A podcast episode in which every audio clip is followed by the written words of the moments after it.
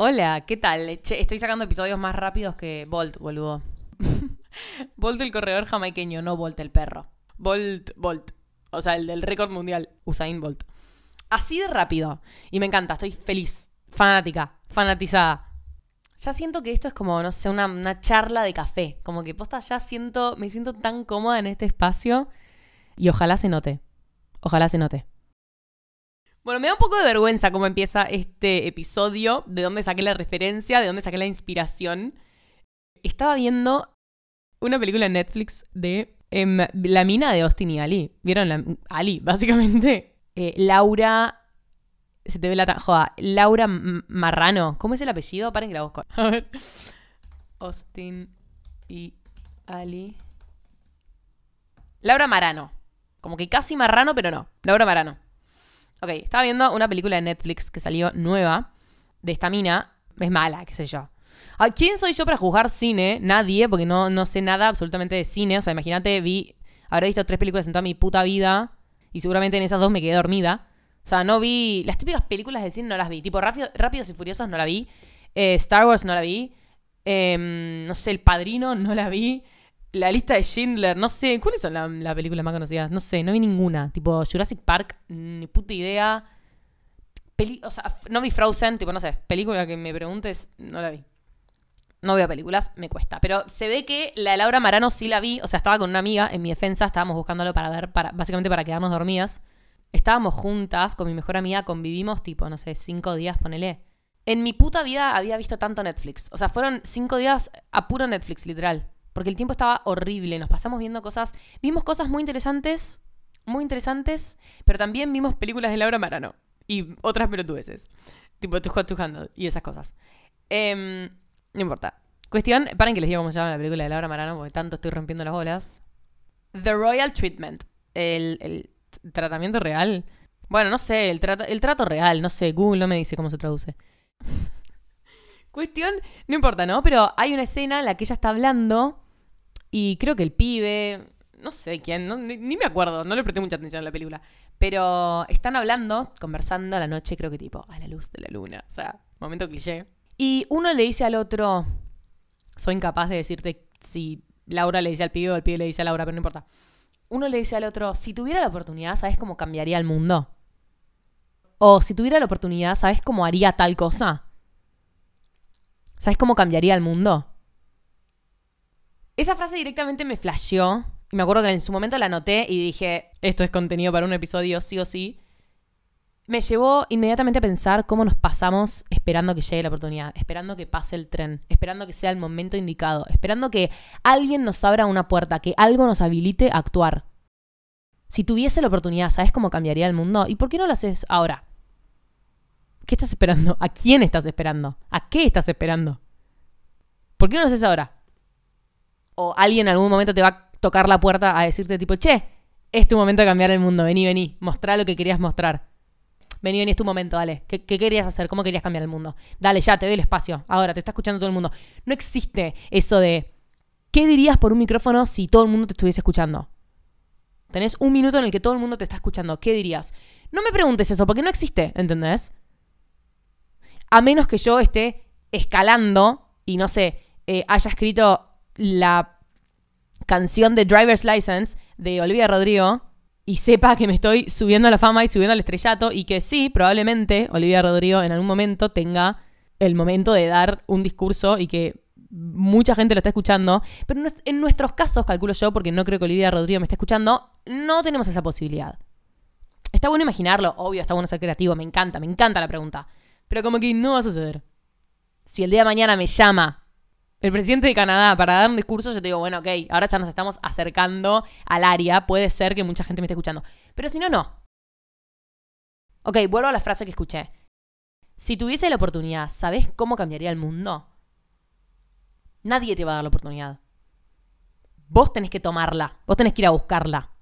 Las oportunidades no llegan, las encontramos. O en todo caso, llegan cuando nosotros ya pusimos de nuestra parte. La mayoría del tiempo, ¿no? Por ahí estoy diciendo cosas que no son correctas. O sea, también puede llegar una oportunidad de la fucking nada. También, también. No dejo esa posibilidad afuera. Pero medio raro, ¿no? Que caigan cosas del cielo. no sé, yo ya tengo 20 años y ninguna oportunidad me cayó del cielo. Siempre yo puse algo antes de mi parte. Nos pasamos esperando la oportunidad, pensando que va a salir de la nada. Cuando en realidad todo tiene que tener un principio. Hay una idea que a mí me gusta mucho y tiene que ver mucho con la motivación y la productividad y el trabajo y la dedicación, que es algo de lo que muchos de ustedes me hablan por mensajes diciéndome que les gustaría que hable sobre esto, básicamente, motivación, productividad. Y un poco de eso se trata el episodio de hoy. Hay una idea que a mí me encanta que dice que todo tiene que tener un principio. Me encanta, todo tiene que tener un principio. Y la uso específicamente para esos momentos en los que por ahí te da vergüenza hacer algo. Te da vergüenza, te da cosa. Tipo, ¿te pensás que no me sentí una pelotuda la primera vez que subí un video de YouTube? ¿Y que lo vieron tres personas? Joda, tres no, un poquito más. ¿Vieron lo que cuesta los principios? El principio de todo. Tipo, el principio de confesarle a alguien que te gusta. O el principio de abrir un podcast. El principio de una carrera, el principio de un trabajo. Todo tiene que tener un principio. Tipo, te tenés que bancar el, el nivel 1 para llegar al 50. No puedes saltar al 50 directamente. Algunos sí, qué sé yo, no sé, boludo, no tengo leyes universales en mi cabeza, pero digo, generalmente, o sea, si querés ser director de una empresa, el dueño de una empresa, tenés que ser un che pibe antes. O sea, tenés que ser un, pichi. no lo puedo poner en palabras normales. O sea, tenés que ser alguien que trabaje de, de un puesto más tranca.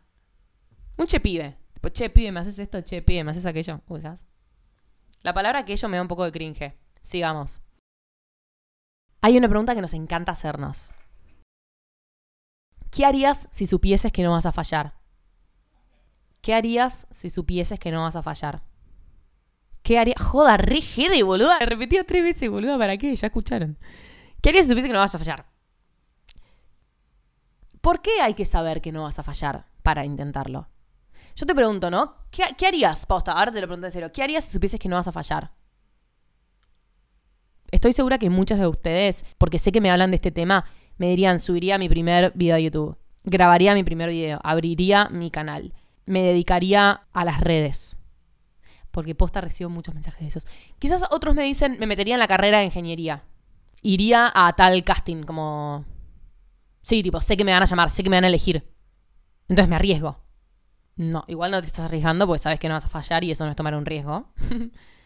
Pero me da un poco de gracia la pregunta porque ese es el impulso que tenemos que tener.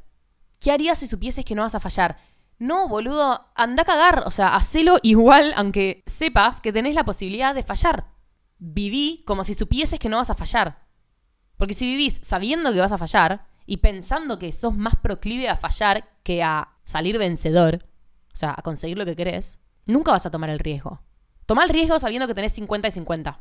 50% de chances de que falles y 50% de chances de que te salga como querés sin ver a la falla como algo negativo. La falla. Mi camada de quinto año se llamaba la falla. Pero esa es la mentalidad que quiero que tengamos. ¿Qué harías si supieses que no vas a fallar? La mejor respuesta que te podría dar, la mejor a la que apunto el resto de mi fucking vida es... Nada, haría lo mismo que estoy haciendo ahora. No cambiaría ni un poco. Qué genial poder vivir de esa manera, boludo. El otro día una chica me hizo una entrevista. Entre paréntesis, la primera entrevista de mi vida. Entre paréntesis, la primera entrevista de mi vida. O sea, un programón. Yo, tipo, si hay algo que amo, es que me entrevisten, que me sienten y que me pregunten cosas. Porque me gusta que me den atención. Puede ser. Muy probable. Pero bueno, cuestión. Ella, tipo, para empezar la entrevista y para romper el hielo, primero siempre hace dos ¿qué preferís? ¿No? Entonces ella lo primero que hace es preguntarme, ¿qué preferís? ¿Saber la fecha de tu muerte o saber la causa de tu muerte? Y yo, pobre mina, le cagué el juego. O sea, no iban ni dos minutos de entrevistado. Y yo ya le arruiné el programa que tenía planeado. Le digo, mm, ninguna de las dos. Como que a mí no me interesa. O sea, la causa de mi muerte. ¿Qué, qué No sé. ¿Para qué, boludo? ¿Para vivir paranoica el resto de mi vida? No. Y la fecha de mi muerte. No me interesa porque lo que primero pensás es, uy, bueno, si yo sé que voy a morir el 14 de enero del año 2030. Ah, se moría en esa fecha, ¿te imaginás? Qué horror. Bueno, si yo supiese que voy a morir el 14 de enero del 2030, entonces es tipo, uh, ya está, a la mierda. Primero dejo de estudiar, porque para ejercer el título tres años y después morir, para eso dejo de estudiar. Empiezo a viajar. Como que empezás a hacer toda una serie de cosas solo porque sabes que tenés un fin. Y la realidad es que el fin lo tenés. Tipo, siento que un gran objetivo en mí es eso, tratar de vivir como si yo ya tuviese fecha de, muerte, fecha de caducidad. Y la verdad es que tengo fecha de caducidad, boludo, porque no soy un superhumano. Tipo, todos nos vamos a morir. Todos estamos de alguna manera esperando nuestra muerte. ¿No? Vivir es literalmente que se te esté gastando la batería. Entonces siento que... No sé si necesito ese shock de que me digan, morís el 14 de enero del 2030.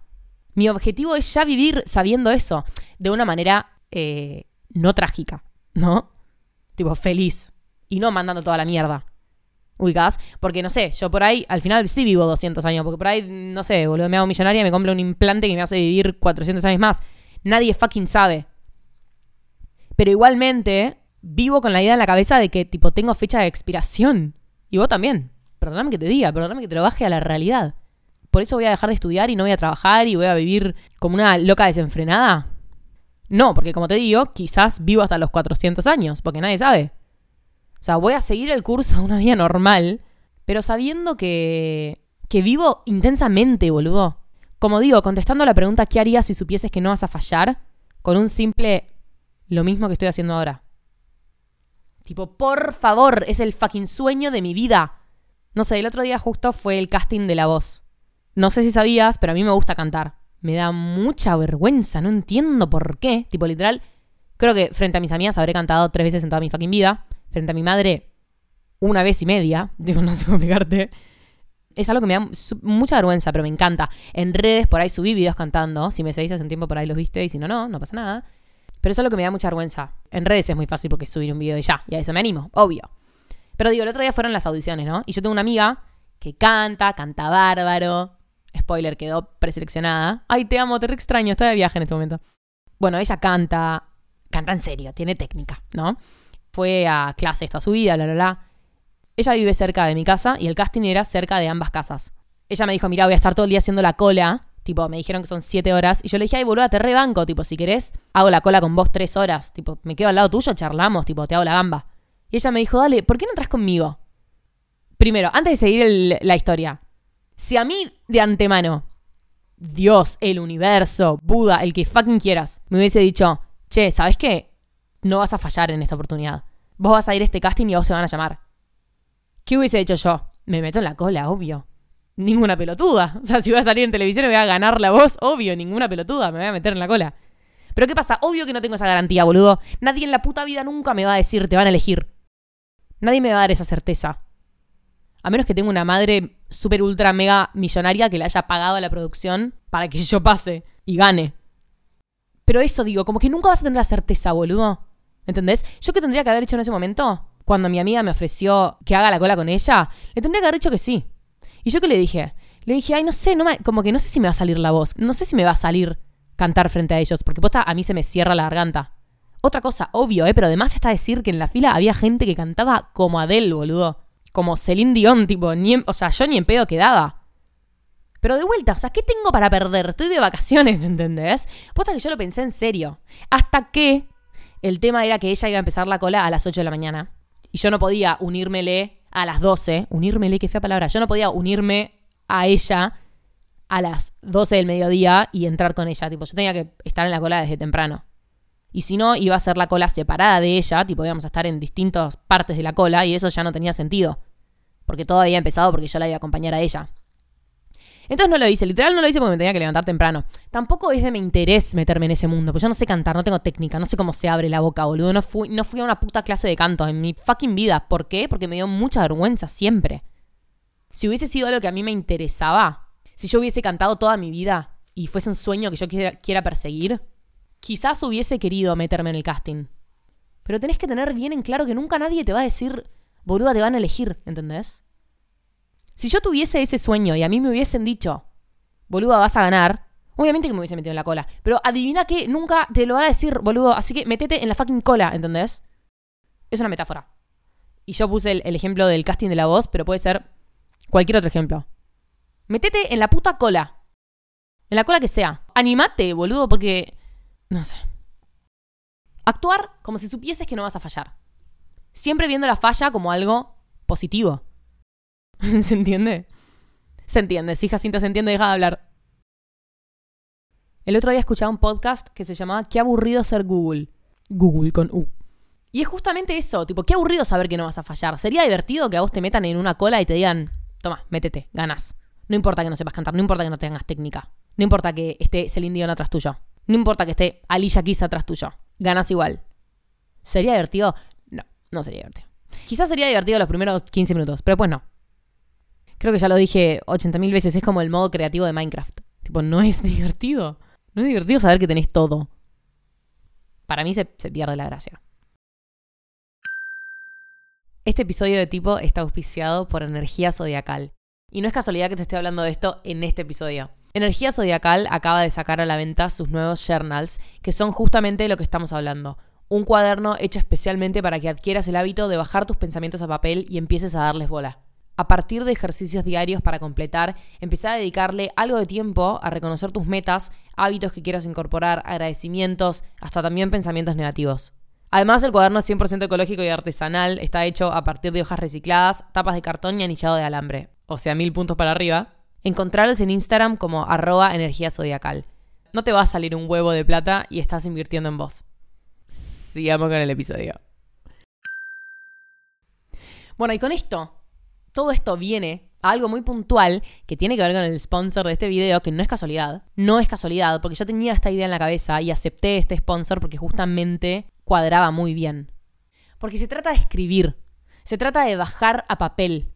Estuvimos hablando de buscar la oportunidad y no esperar a que alguien te toque la puerta, entre paréntesis, cosa que no va a pasar, a darte una oportunidad en la mano, tipo a darte un sobre que diga oportunidad en mayúscula. No existe. Ok, bueno, ¿qué, mierda hago? ¿Cómo la busco? ¿Cómo salgo a buscarla?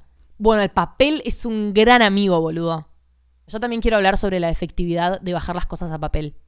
Yo uso mucho el papel, posta escribo mucho. A veces cuando no tengo el papel en mano lo escribo en mi celular.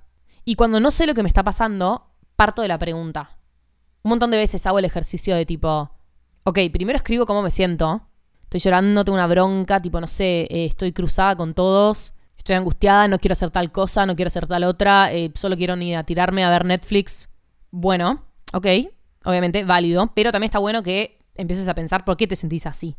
Porque si tenés el por qué, tenés el cómo de la solución, o sea, qué hacer para solucionarlo. Entonces, cuando no sé lo que me está pasando, parto de la pregunta y posta, empiezo a escribir tipo, uno, ¿estoy triste porque me siento sola? No, porque la verdad es que no me siento sola, me siento acompañada, hablé con mis amigas hace un rato, no me siento sola. Ok, joya, descartado. Dos, ¿estoy triste porque siento que no estoy avanzando en redes? Ni idea, estoy fucking tirando ejemplos, ¿eh? Pero es como empezar a preguntarte por las cosas por las angustias potenciales, ¿no? Porque en definitiva vos no sabés lo que te está pasando. O sea, no sabes por qué estás llorando. Es como que tenés como un revoltijo, boludo, no sé. A mí me repasa, tipo, hay veces que termino de ver un documental o algo que me deja como muy movida.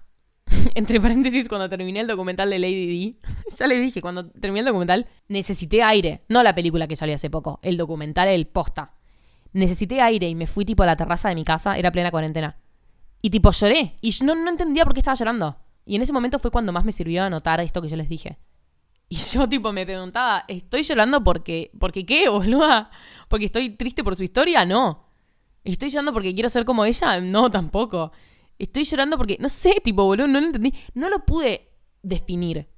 Mirá, si te soy sincera, no es que terminé de escribir y fue tipo, ah, ok, listo, circulo la opción 4, estoy llorando porque tal. No, pero me sentí mucho mejor. Porque pude por lo menos plasmar mi duda, boludo. Otra cosa que hago es ponerme objetivos y metas cortas. 100%. Pero 100%. Hace cinco meses ponerle lo hacía reseguido. Ahora no tanto. Pero recontra. O sea, agarraba un cuaderno y ponía fecha, más o menos qué estaba pasando, tipo en cinco renglones, escribía lo que sentía en ese momento. Tipo, nada muy. Nada, estoy así, estoy contenta por esto, estoy enfocada en esto, estoy pensando en esto. Ok, listo. Objetivos. Y objetivos cortos, boludo. No, tipo. Llegar al millón de seguidores. O sea, no te digo que no lo puedo conseguir. Ahí está la confianza que necesito pero algo que yo, tipo, quizás la semana que viene pueda ponerle un tic, ¿entendés? Te sirve tanto porque te lo deja en el inconsciente, ¿entendés? Si yo sé que pongo, no sé, empezar a tener mi propia plata, empezar a manejar mi, propia plata o a ganar mi propia plata, sé que es algo que voy a tener súper en la cabeza. Porque lo estoy bajando, lo estoy concretando, lo estoy exprimiendo la idea. Y yo te juro que sirve, boludo. A ver, voy a ver las cosas que escribí y las cosas que cumplí. Esperen que agarro el cuaderno. Esto es intimidad pura. Ok, acá está el cuaderno. ¿Lo escuchan? Me encantan los cuadernos de tapa dura. Hasta puede ser no un objetivo tan puntual, tipo, mira, obviamente que yo me quería ir de viaje y no voy a poner viajar a Nueva York por tres meses, pues no se va a cumplir de una semana a otra, ¿entendés? Pero yo ponía avanzar con el tema del viaje a Nueva York, ¿entendés? Y eso sí lo pude tiquear, porque verdaderamente avancé, ¿entendés? ¿Se concretó? No, chicos, no se concretó un carajo. Yo sigo en Buenos Aires, pero no importa, porque yo avancé y ese fue un objetivo, ¿entendés? Después puse que mi canal crezca a mi manera en YouTube, hacer programas con mis amigas, retomar la psicóloga, soltar las cosas que me preocupan, sentirme cómoda en mi cuerpo, asombrosamente tiqueado. Ser constante y crecer en YouTube, tiqueado. Por ahí no lo tiqueaba la, la semana que viene. Por ahí pasaba un mes y yo volvía a los objetivos de hace un mes atrás y los podía tiquear. Que usar el celular no sea la última cosa que hago antes de ir a dormir. Epa. Esto fue en el 2020, o sea, octubre del 2020 la garcha. Claro, yo también después escribía cosas que yo quería que pasen, pero que por ahí era un poco más difícil. Por ejemplo, en un momento que yo estaba en YouTube y que quería crecer verdaderamente en YouTube, yo escribía tener un blow up en YouTube. Tipo, un blow up es, no sé, tener un video que la pegue, que tenga de la nada 500.000 vistas, porque el algoritmo le encantó. ¿Eso lo tiqué? No, no lo tiqué, porque nunca tuve un blow up en YouTube. Todavía. Eh, pero ahora no lo estoy buscando, sinceramente. Mm. Después, más tarde, anoté tener un mini blow up en YouTube. Tipo, porque el blow up real no había funcionado. Pero nada, gracioso.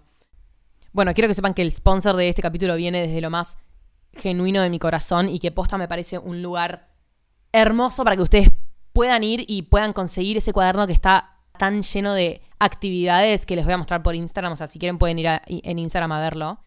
Poder sentir que estás pensando cómo estás viviendo, tipo un poco más conscientemente.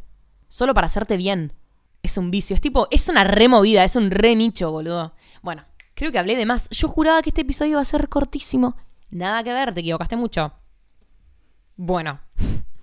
Muchas gracias por escuchar, muchas gracias por el apoyo, gracias por seguir subiendo el podcast a sus historias. Me encanta, lo veo siempre, no dejo pasar una. Estoy feliz de que compartamos este espacio que es tan especial para mí. Acuérdense de activar la campanita de este podcast, así se enteran cuando saco nuevos episodios.